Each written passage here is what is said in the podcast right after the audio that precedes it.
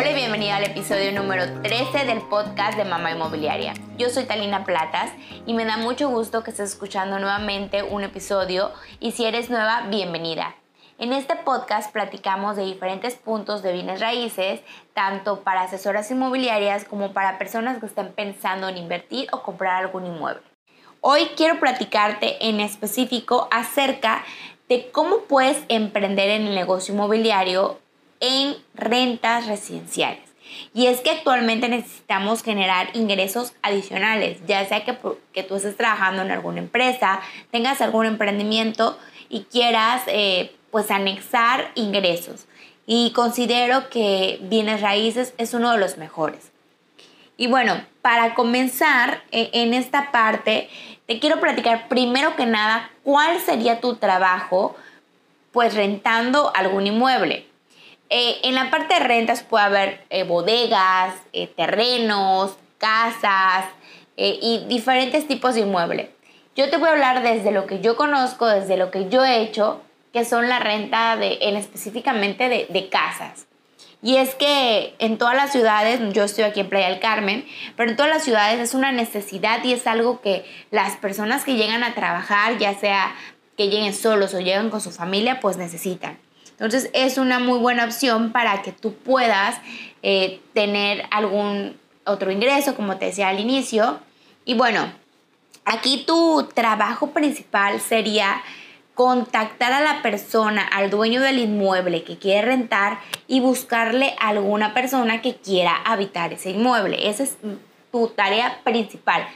Pero aunque suena fácil, es una gran responsabilidad porque nosotros tenemos que buscar al cliente correcto, que quede bien, que no destruya nada y pues que pueda pagar las rentas, que sea solvente económicamente. Entonces, tenemos que hacerlo de la forma más profesional, responsable y comprometida. El primer paso que te voy a dar es que comiences con tu círculo cercano, amigos, familia y si estás trabajando, pues con tus compañeros de trabajo. Empieza a decirles, oye amigo, mira, estoy comenzando con este emprendimiento. Si sabes de alguna persona que quiera rentar su inmueble o si sabes de alguien que esté buscando mudarse o rentar, pues contáctame, pásame su contacto y con gusto lo puedo atender. Nuestro círculo cercano yo siempre les digo que es lo mejor. ¿Por qué? Porque son personas que ya confían en nosotros y que nosotros confiamos en ellos. Entonces, eso es lo principal con el que vamos a empezar trabajando. El segundo paso es que te asesores con un buen abogado, algún abogado de confianza o puede ser alguna notaría y preguntar cuánto cobran por hacerte un contrato de arrendamiento.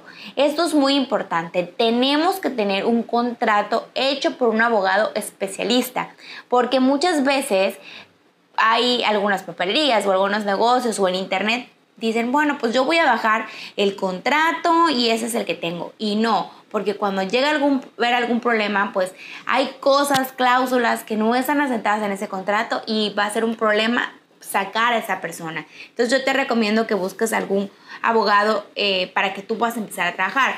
Te cuento mi experiencia aquí en Mérida y en Playa del Carmen. En Mérida, eh, la mayoría de las personas que rentan piden un mes de depósito, un mes de renta y un mes de contrato.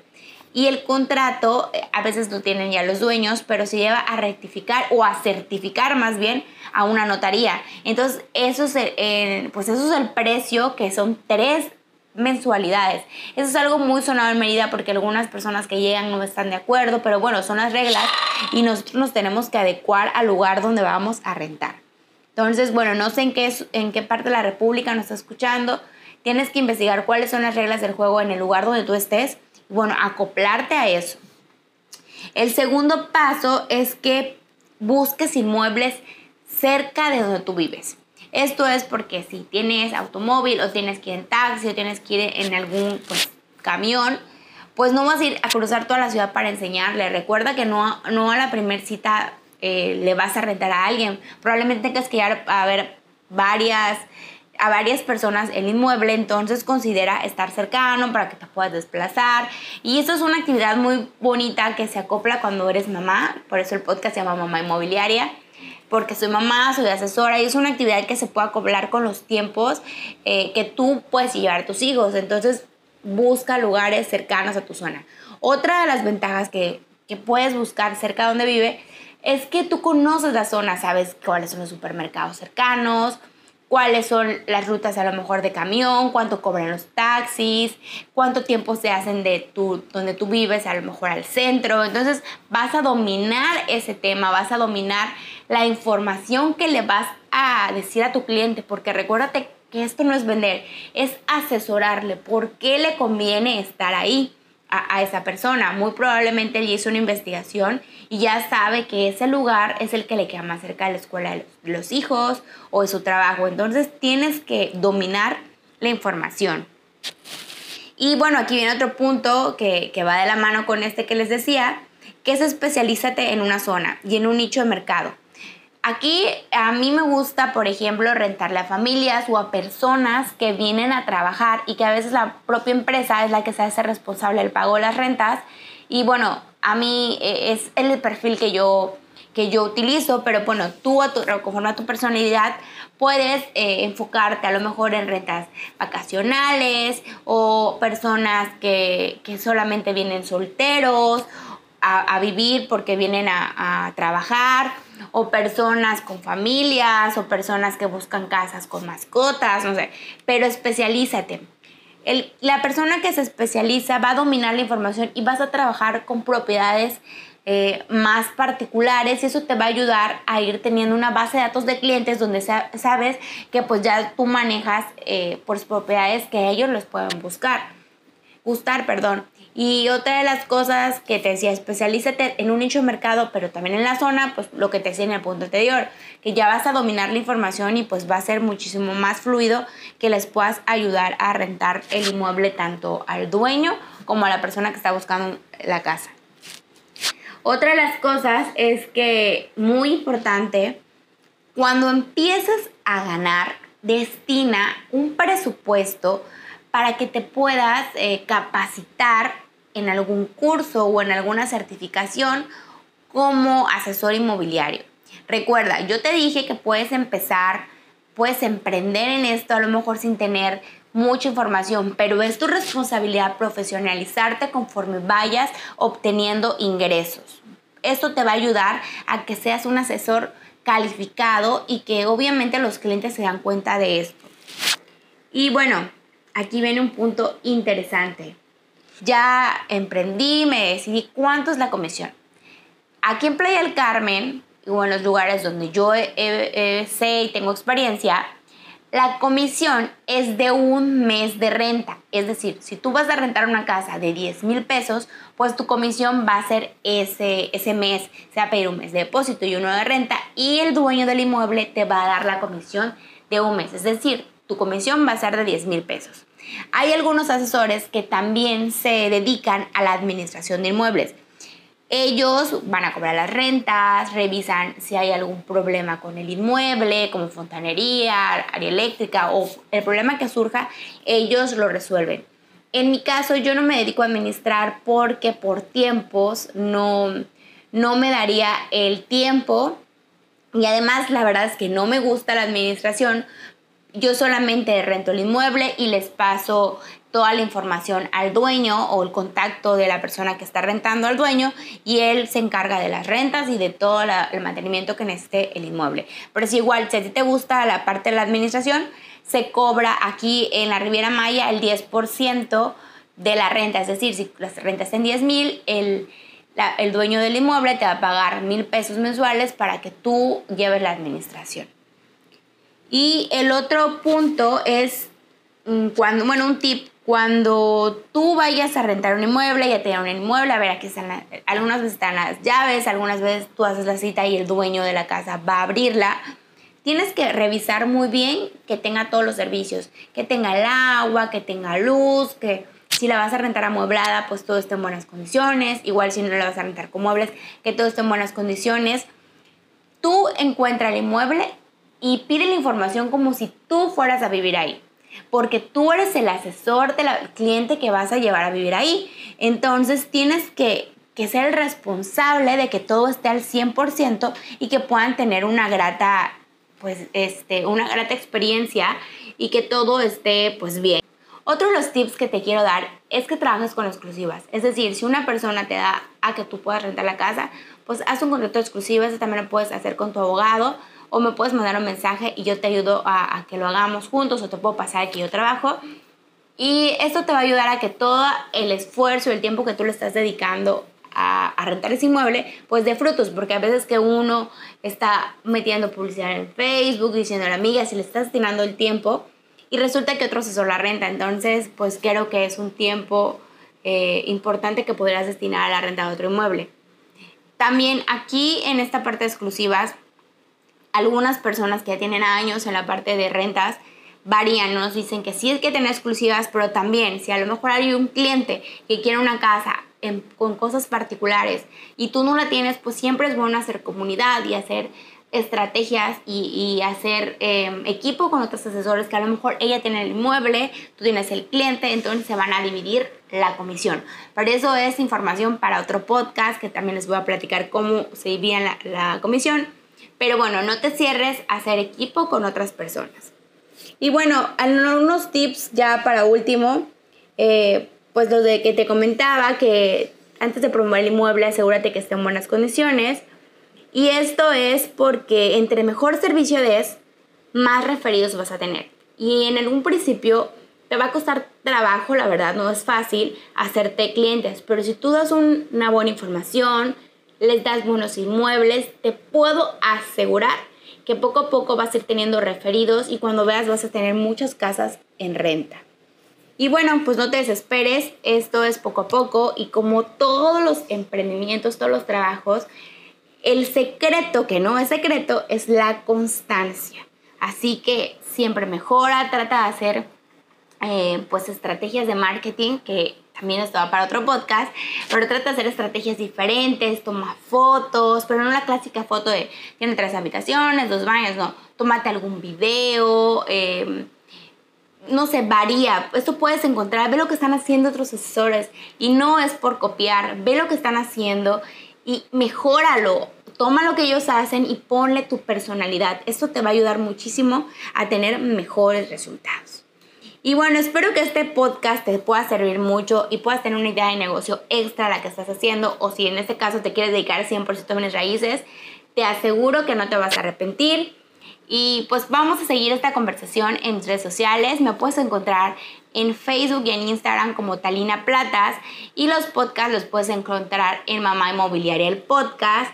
Y me va a gustar mucho que, que nos sigas en, en, Instagram. Ahí comparto parte de mi trabajo, parte de mis días, pero en particular voy a empezar a compartir información de una comunidad que estoy creando de mamás inmobiliarias, de asesoras inmobiliarias, para hacer equipo sea donde sea que estemos de la República Mexicana o en otra parte de América Latina, ¿no?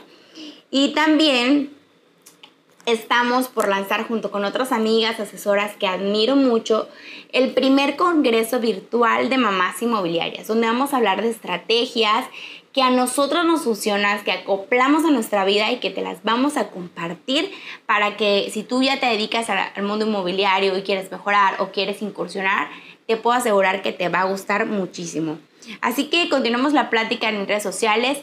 Si te gustó este podcast, compártelo, etiquétalo a alguien que le pueda interesar y escríbeme, puede ser eh, en, por DM o me puedes mandar un correo a talinaplatas.gmail.com.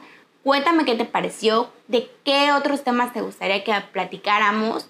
Y esto es, eh, yo, lo, yo se los digo a muchas personas, cuando yo empecé en el ramo inmobiliario, hace cuatro años, tuve mucha ayuda, gracias a Dios tuve mucha ayuda y hoy quiero compartir la información que yo sé con ustedes. Así que, bueno, esto me gusta mucho, trato de hacer cada vez más, eh, cada vez más personales, como si estuviéramos tomándonos un café, cada capítulo. Y pues el objetivo es que aprendas algo y que más que tenerlo en teoría, lo pongas en práctica.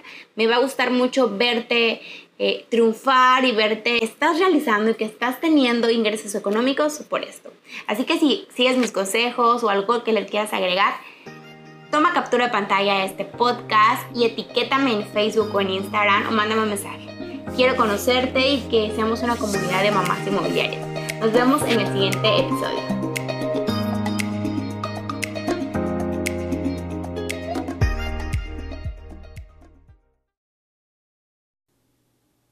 Hola y bienvenida al episodio número 14 del podcast de Mamá Inmobiliaria. Yo soy Talina Platas, host de este podcast. Si es la primera vez que nos visitas, muchas gracias por escucharnos y espero que este podcast te pueda servir de mucho. Y si ya me has escuchado otras veces, muchas gracias por seguir haciéndolo. Te quiero contar un poco acerca de qué trata este podcast. Como bien lo lees, dice mamá inmobiliaria y es porque te hablo de mi experiencia como asesora inmobiliaria antes de ser mamá y ahora con la maternidad. Algunos meses estuve un poco desaparecida. El último podcast que subí fue en octubre y es que en mi vida ha habido muchos cambios, que si me sigues en redes sociales podrás ver que me mudé de casa, pues esta parte del COVID con un bebé sí me afectó un poco en el momento de salir y dejar a mi bebé. Pero bueno, aquí estamos de nuevo llenándote de información para que puedas emprender en este maravilloso mundo de las bienes raíces. Hoy vamos a hablar de un tema que algunas veces me preguntan, oye Talina, ¿qué es mejor? ¿Empezar como asesor inmobiliaria independiente, en un desarrollo, en una inmobiliaria, en una constructora? Así que hoy te voy a contar mi experiencia trabajando en un desarrollo inmobiliario. Pero bueno, para comenzar, Vamos a definir qué es un desarrollo inmobiliario. Un desarrollador inmobiliario es aquel que hace todo el trabajo desde la construcción, el área legal, tiene sus departamentos contables, su departamento de marketing, es decir, todo el proceso desde que se empieza a hacer el plan para vender un inmueble o, más bien en este caso un desarrollo porque son muchos, muchas casas o muchos terrenos. Aquí eh, vamos a hablar más de, de un desarrollador de vivienda residencial, que es lo que yo conozco. Entonces tiene todo este, eh, un gran equipo y por supuesto tiene un área particular de ventas. Y es lo que vamos a platicar. ¿Qué, ¿Cuál es la diferencia? Bueno, cuando tú trabajas en un desarrollo, en primera solamente hay un grupo limitado de vendedores. Las desarrolladoras algunas veces trabajan con diferentes inmobiliarias, pero en su mayoría eso lo ve el gerente de ventas del desarrollo. Algunos otros desarrollos no trabajan con ninguna inmobiliaria y exclusivamente las personas que quieran comprar en su desarrollo tienen que hacerlo a través de sus asesores de ventas. Eso es muy bueno ya que te hace un, eh, pues un nicho muy pequeño de personas que tienen que ir directamente contigo o con otro compañero. Yo he trabajado en diferentes desarrollos, en desarrollos que son muy grandes, que, te hablo que es una empresa desarrolladora, pero tenemos dos, eh, dos fraccionamientos, dos residenciales o dos desarrollos diferentes. Y los equipos de venta que más me ha tocado es hasta 30 personas. Y obviamente dentro del desarrollo, pues cada, eh, no, es un grupo nada más de 30, sino pon tú que son 30, hay tres líderes y cada líder tiene 10 personas. Y en el grupo, el desarrollo, el equipo más pequeño que yo he estado es de tres personas. De hecho, empezamos dos y poco a poco la plantilla fue haciéndose un poquito más grande. En mi experiencia creo que como desarrollo que es muy grande, cuando tienes a lo mejor más de 500 casas que ofrecer, pues sí les resulta tener varios asesores inmobiliarios porque obviamente de los 30, por ejemplo, que en la plantilla más grande que estaba, no venden los 30. Tal vez 5 son los que venden más fuerte y los demás pues esporádicamente van vendiendo. Aquí algunos eh, comentarios que he escuchado, algunos dueños de, desarrollos o gerentes les gusta trabajar mm, con menos personal, pero que sean eh, ventas eh, pues que siempre se quedan, o sea, quedarse con los 5, por ejemplo, que más venden a algunos les gusta tener una variedad de asesores que bien no están, eh, no hacen carrera dentro de la empresa. Todos, obviamente, creo que la gran minoría hace carrera dentro de la empresa, pero se mantienen trayendo, trayendo prospectos que pues a lo mejor al inicio no los van a cerrar estas personas, pero si regresan pues siempre va a haber personal de ventas. Entonces aquí ya es más bien eh, dependiendo del desarrollador lo que eh, quieren sus objetivos y qué tan grande sea eh, pues el producto que tienen para desplazar. Y, y, pues mi experiencia en un grupo más pequeño obviamente era un desarrollo de 54 viviendas, entonces pues éramos dos, dos, dos asesoras inmobiliarias que nos encargábamos de todos los clientes y aquí va otra cosa que se maneja en los desarrollos. No en todos, como te comento, yo he trabajado en diferentes, entonces cada desarrollo tiene una forma de trabajo muy, muy diferente. En un desarrollo eh, pues más grande, sí te dan algunos clientes, pero son así uno cada tres meses. Tú tienes que trabajar, tú como asesora tienes que trabajar para buscar clientes, prospectos, eh, siempre citas. Entonces trabajas, eh, si bien no es un horario fijo, hay guardias y esas guardias, por lo menos a mí me tocaban de 9 de la mañana a 8 de la noche y tienes dos a la semana y esas te las van dando conforme tú vas vendiendo. Entonces, mientras más volumen de ventas tengas, pues ya te vas a tener una guardia entre semana y otra guardia el fin de semana. Y cuando te trabajaba yo en un desarrollo más pequeño, Ahí obviamente como éramos dos, pues si era guardia un día le tocaba a la otra persona, un día a mí y los fines de semana igual nos turnábamos. Conforme va creciendo la plantilla, obviamente los días que te tocan pues ya van siendo como un premio realmente, porque cuando tienes una casa lista para entregar o una oficina, los clientes llegan, entonces pues es una oportunidad de cierre mucho mayor. Y, y bueno, otra cosa que, que es importante aquí aclarar la mayoría de los desarrollos inmobiliarios no hay un sueldo. Algunos manejan sueldo que es el salario mínimo y pues obviamente te dan tus prestaciones y lo que es el pago más grande son las comisiones. Que la diferencia de un mercado abierto, que es el 5% o de hasta el 8%, me tocó en Playa del Carmen, cuando trabajas para una desarrolladora, las comisiones van del 1.5 al máximo 3%. Esas son las comisiones que tienes, pero desplazas más, o sea, tienes más volumen de ventas por lo que tus comisiones son más grandes. ¿Cuánto se pagan? Bueno, realmente siempre si estás trabajando con una casa lista para entrega, tus comisiones te la pagan de una a 15 días después de que tú firmas las escrituras. Y si tú trabajas con preventas, pues te pagan algunos, eh, una parte de la comisión cuando firmas una promesa de compra-venta y la otra parte de la, de la comisión te la pagan cuando se entrega la casa. A mí en lo particular no me gusta trabajar ya con preventas. He tenido varias experiencias de que por ciertas circunstancias no puedo terminar eh, o no me puedo esperar y me, y me he tenido que retirar de, del trabajo mucho antes que entreguen y obviamente solamente cobro la mitad de, de esa comisión. Entonces a mí, en mi muy particular caso, ya no me gusta trabajar con preventas donde te paguen así. Pero en los desarrollos eh, que tienen vivienda lista, pues la verdad está mejor porque tú cobras tu comisión tan, pronto escrituras, entre, te digo, de una a 15 días, eh, de una semana a 15 días. Y bueno, esa es la parte de cómo te pagan. Tienes responsabilidades, no creas que porque no tienes un sueldo, no tienes responsabilidades. La mayoría de los líderes de venta de todas las industrias, pues obviamente están sobre números, sobre citas, sobre prospectos, sobre cuántos clientes traes, cuántos cierres. Entonces las ventas son muy agresivas. E, eso es mi experiencia en desarrollos. Las ventas son muy agresivas, los números hablan, no importa lo que tú tengas ideas, tu productividad, lo que importan son los números. Cuando vas muy bien, obviamente las felicitaciones y todo están perfectas, pero obviamente cuando tienes una semana mala, pues también así están los regaños. Entonces, eh, creo que te forma, te, estoy, bueno, no, no creo, estoy convencida que trabajar en un desarrollo te forma demasiado, te da una estructura personal, profesional y te da una experiencia muy buena.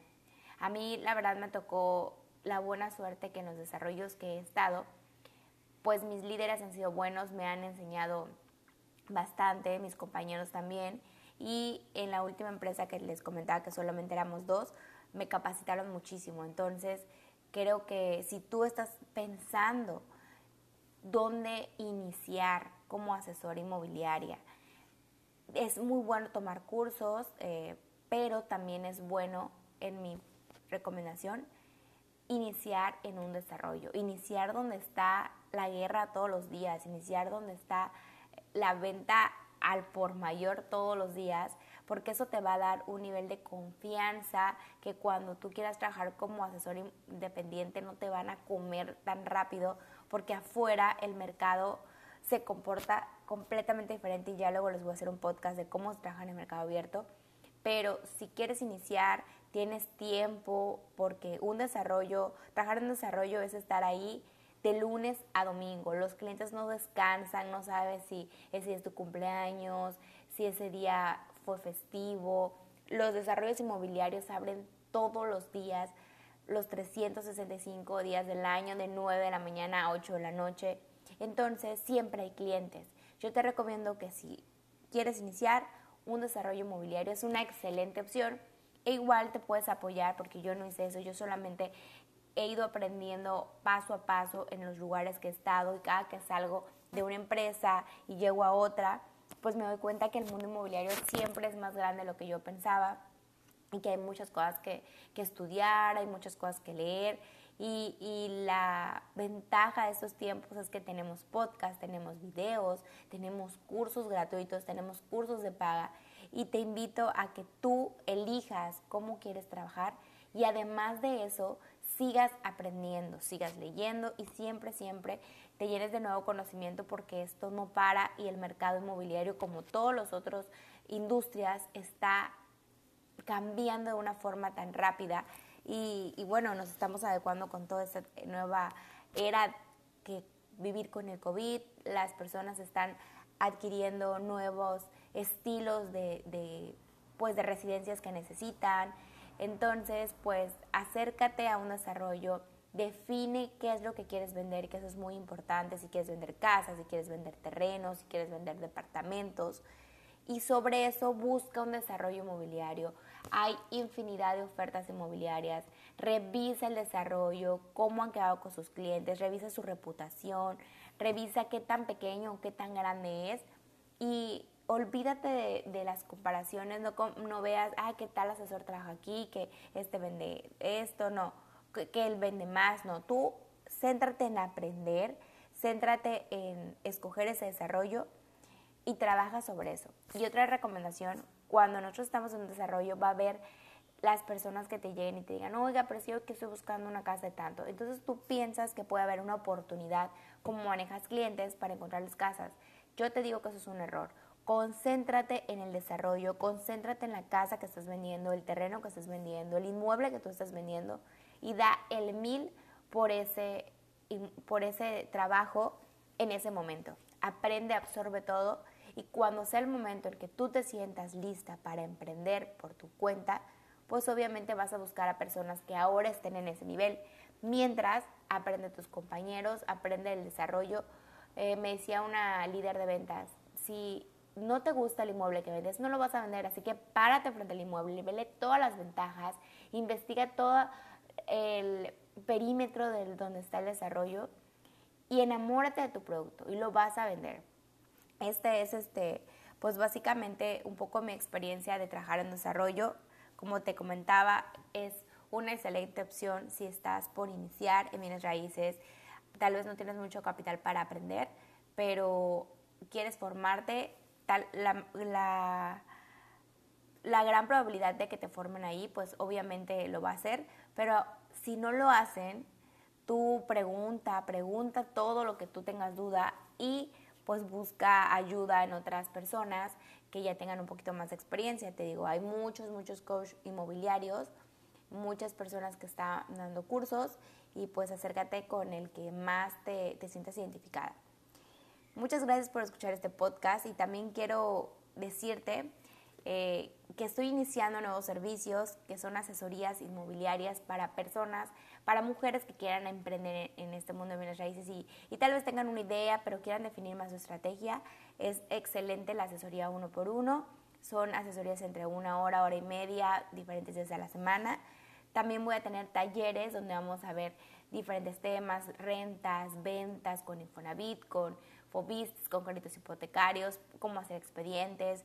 Vamos a ir voy a estar armando diferentes talleres y la comunidad de mamá inmobiliaria. La comunidad de mamá inmobiliaria es un espacio de apoyo, un espacio de aprendizaje constante donde todos los meses vamos a tener diferentes talleres, vamos a tener un club de lectura acerca de, de temas de emprendimiento, eh, de temas de motivación, de metas, de finanzas, todo enfocado con el trabajo de una asesora inmobiliaria. Y bueno, también es una red de apoyo de mujeres de diferentes partes de la República Mexicana que nos cuenten qué están haciendo ellas y, cómo están ejecutando lo que estamos aprendiendo en la comunidad y que podemos aprender todas juntas. Siempre cuando nosotros queremos trabajar, es bueno tener una red de apoyo pues alrededor de nosotros para llenarnos de más ideas y sobre todo de, inyectarnos esa parte de positivismo para siempre destacar en nuestro trabajo. Y bueno, si te interesa seguir compartiendo estas ideas, si te interesa seguir sabiendo de estos temas, no te olvides seguirme en mis redes sociales, en Facebook e Instagram como Mamá Inmobiliaria Podcast o en mi cuenta personal Talina Platas. Nos vemos en el siguiente episodio y espero que esta información te sirva muchísimo y que tengas una idea de cómo es trabajar en un desarrollo inmobiliario. Si me quieres dejar algún comentario, me daría muchísimo gusto que, que me sigas en mis redes y me dejas un mensaje si te gustó, de qué te gustaría que platicáramos y que lo compartas con otras personas que les interese aprender de cómo ser un asesor inmobiliario. Nos vemos en el próximo capítulo y muchas gracias por escucharme.